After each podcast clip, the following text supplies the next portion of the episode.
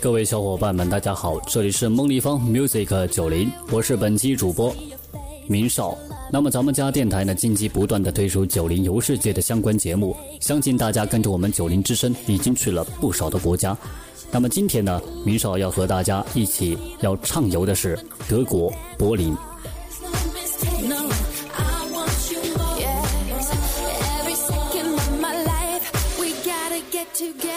两个人，一辆车，满世界的美景，这就是在我心里所谓的幸福。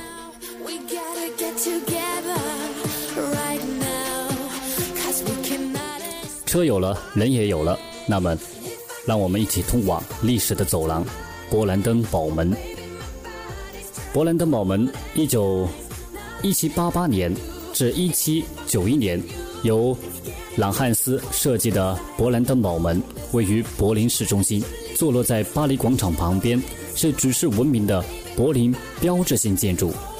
随着1961年柏林墙的建造，勃兰登堡门呢，在其后28年间始终是一道不可逾越的城门。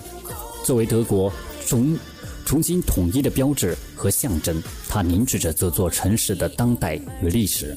勃兰登堡门前后各以六根多利克式立柱为支撑。通道只对行人开放。著名的女神四铜马雕塑于1794年安放在城门上，展现胜利维多利亚。跨过威廉大街，一条横穿新旧政府区和使馆区，通往勃兰登堡门和国会大厦方向。政府区将新老建筑巧妙结合，极具当代，啊一个代表性，还有不失典雅之风——联邦总统府。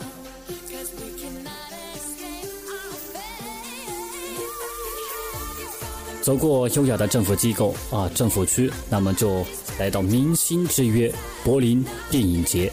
与美国奥斯卡颁奖礼一样，德国柏林电影节是这座城市最隆重的文化事件之一，也是国际电影最重要的盛事之一。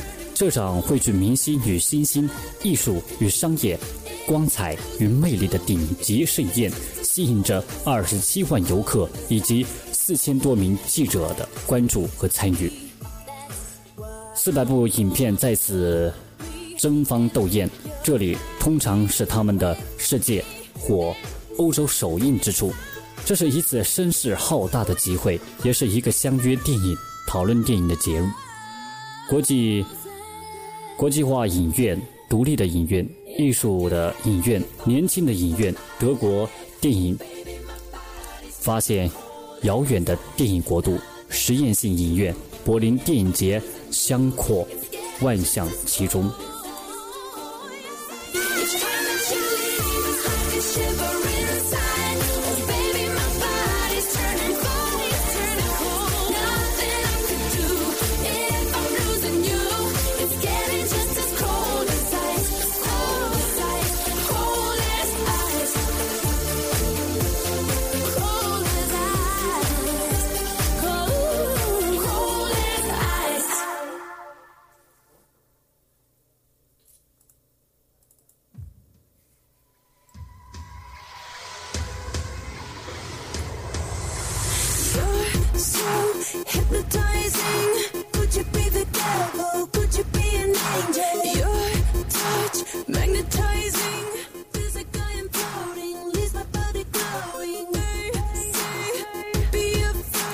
好的，谈完柏林的电影节呢，我们来谈一谈柏林二零六区购物中心。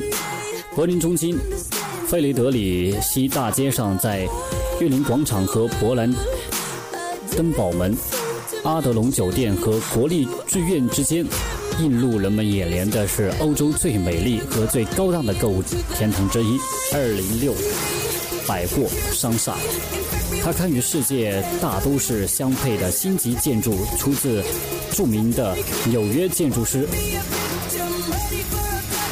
采用的是玻璃临近地中海中庭和威尼斯马赛克的建筑风格值得细细品味。奢华时尚的服装、化妆品和室内装饰品在这里，你将发现。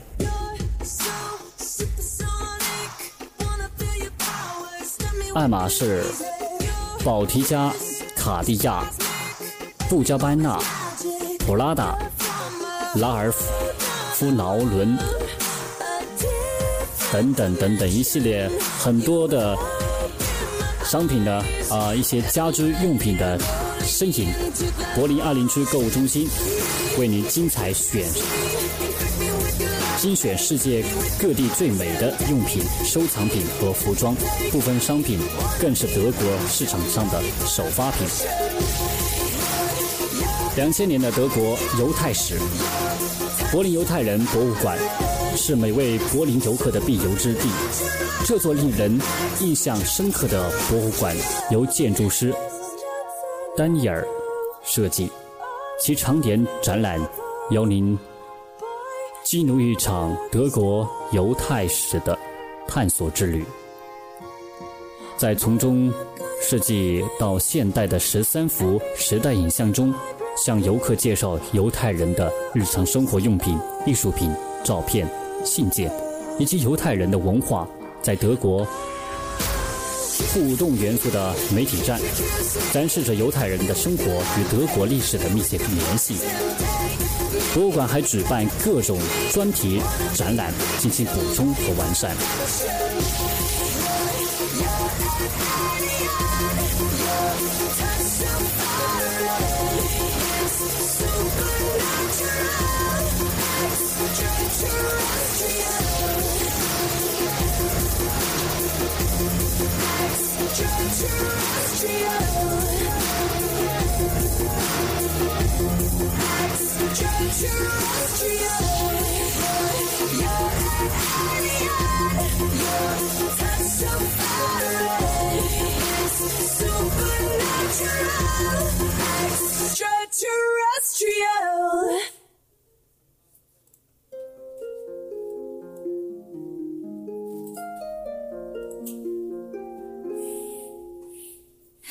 hello, baby, you called, I can't hear a thing. I have got no service in the club, you say, say. What, what, what did you say? Oh, you're breaking up on me. Sorry, I cannot hear you, I'm kinda busy.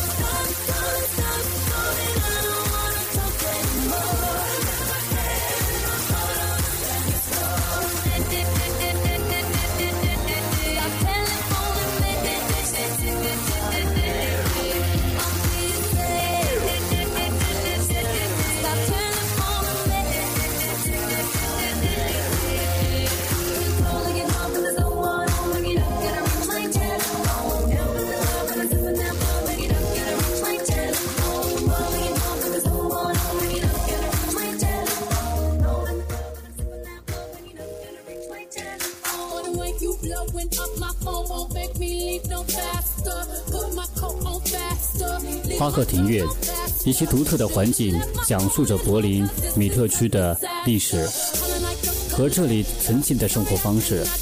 这里是德国最大的庭院区，一九七七年成为文物保护建筑。这片极受欢迎的建筑群，重新唤起了真正老柏林区的生命。在典型的柏林后院氛围中。艺术画廊、电影院、剧院、音乐厅、酒馆、餐馆、酒吧、可爱的小店铺、大公司的旗舰店等完美融合，异彩缤纷。柏林墙博物馆于1962年柏林墙建成不久对外开放，它位于极富传奇色彩的过境关卡——查理检查站，记录了德国分裂的历史，是这座城市参观人数最多的博物馆之一。作为世界强国之间斗争的标志，查理检查站曾是当时内城最著名的检查站。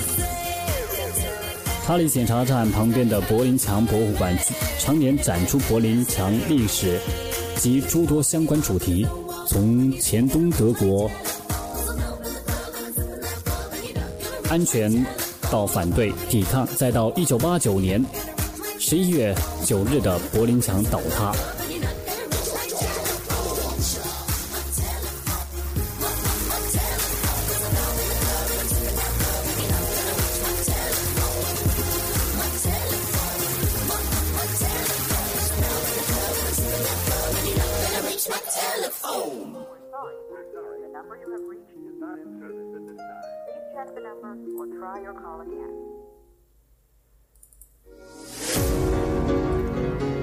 谈到柏林，谈到柏林墙，不得不提起一段有关于三毛和德国柏林的一段爱情故事。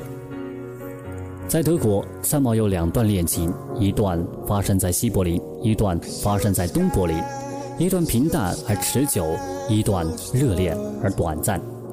西柏林的爱情发生在马德里，源于偶然。当时三毛为了摆脱日本男友的痴缠，接受了德国同学的花儿。她结束了马德里的学业之后，跟着德国男友到德国学习。西柏林的爱情毫无浪漫可言。三毛的这位德国男友自律很严，连睡觉的时候枕头底下都放着收音机。他这样发奋学习，为着实现做外交官的理想。自然不肯花费一分一秒在爱情的花前月下，每次约会不过是一起读书，不允许是闲话，甚至不可以笑。这不是三毛想要的爱情，这不是一般女孩子所能够忍受的爱情。西柏林的爱情令三毛完全陷于被动。对于爱情，白羊座的三毛总是主动的，他的初恋便是如此。然而，与德国男友的恋情，三毛毫无主动权，哪怕是约会，也要苦苦等待男朋友召唤她，每天都要站在窗口巴望前面不远处男友窗口的台灯点亮，这是男友约她的暗号。然而，灯不是每天都亮的，西柏林男友不够细心，不够体贴，三毛考砸了，向他哭诉的时候，他没有安慰。只有批评与责备。有次三毛考得非常差，把考卷丢给他大哭。德国男友责备他说：“不该错的都错了，将来指望三毛做外交官太太的，这样的德文水平怎么可以？”当时三毛一听这话，非常羞怒，抱起书本匆匆走掉了，心里恨恨地想着：谁喜欢做外交官太太？你走你的阳关道，我过我的独木桥。哪个要嫁给你啊？德国男友的无言之心，造成了他们之间永久的裂痕。后来，这位德国男友如愿做了外交官，而三毛经过九个月的苦读，终于拿到德国德语教师资格证的时候，德国男友开始求婚了。对于这次求婚，三毛非常不开心。也不晓得为什么想发脾气、想哭，从心理上抗拒着。德国男友没有逼迫她，只是说：“我可以等。”然后他对三毛的爱交付给了无尽的等待。他一直等啊等，等到三毛嫁为人妇，等到三毛的丈夫柯西去世，他飞到台湾，再一次向三毛求婚，再一次遭到三毛的拒绝。然而他没有死心，依然继续等待。这位男友缺乏浪漫，也不够体贴，他有的只是足够的恒心与耐心。他用岁月来证明着对三毛无尽的爱恋，就像一首诗所写的：“人生是一条可以随时改道的河流，而大海是永久不变的命运。选择爱你，选择一种无法抗拒的宿命，把所有的一切留给时间和风去证明。”终于在三毛离世前不久，他的诚心与三把三毛打动了。三毛曾经向好友许浩平透露，他要答应德国男友的求婚，但是不久，三毛就永远的离开了。德国男友的这份苦心与痴心，谁能抚慰呢？他不够浪漫，不够体贴，但是他的痴心与耐心依然动人。如果西柏林的爱情像晶莹剔透的冰山，任岁月变迁，依然无动于衷，那么东柏林的爱情像一场突如其来的发热病，来也匆匆，去也匆匆，伴随着生命燃烧和灵魂的震动。德国的冬天异常寒冷，那一天，三毛因为头疼，晚上哭累了，起床晚了，误了第一堂课。他干脆悲愤的逃课，只身一人走过了柏林墙，到了东柏林，在那里，他邂逅了一位东德军官。他不但俊美，而且有着一副感人而燃烧的眼睛。三毛不禁思量，这个人在哪里见过？她，在他的眼里是那么的美丽。他情不自禁的用英文对他说：“你真美。”四目相对，那一刻，恰如电光火石，初初相见，匆匆别过，道一声再见，是真的希望再见的。然而他却告诉他，回来的时候还要走另外一个出口，不会再见了。那一刻，三毛和他对望，发现他的眼睛很深很深，以至于令他感到落水的无力，很悲伤。相逢只意味着永别，心心不甘情不愿，奈何意外的在返回时，他出现了，是他有心，也是他所愿。离别的车站很冷，他们默然相对，彼此目光相互交缠。这次别过，彼此都晓得意味着什么。他上有父母，不可能跟他走，而他更不能够留下。最后一班车开来了，他催促着，他有着万般不舍，恨不得立刻死掉。他还是赶走了他，彼此心中的无奈与不舍，只有天晓得。回到西柏林，他就病倒了，而病着痛着的时候，心里依然发了疯的似的想念着那个人名字都叫不出的人。有风无花，有雪无月。这突如而来的爱情，恰如那场发热病，发过烧，烧得火内俱焚，也真真实实的痛过。这如电光火石的爱情，无论心动也好，痛也好，一切都将成为过去，甚至不会留下任何的痕迹。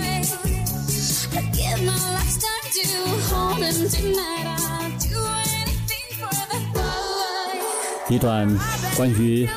德国柏林的爱情，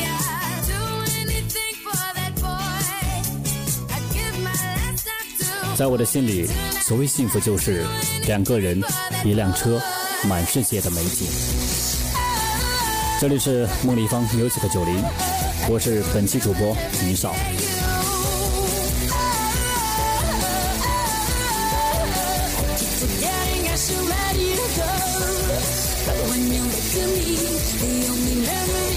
It's us kissing in the moonlight.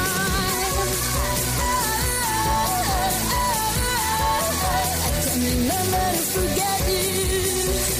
But when you look at me, the only memory is us kissing in the moonlight. I can't remember to forget you.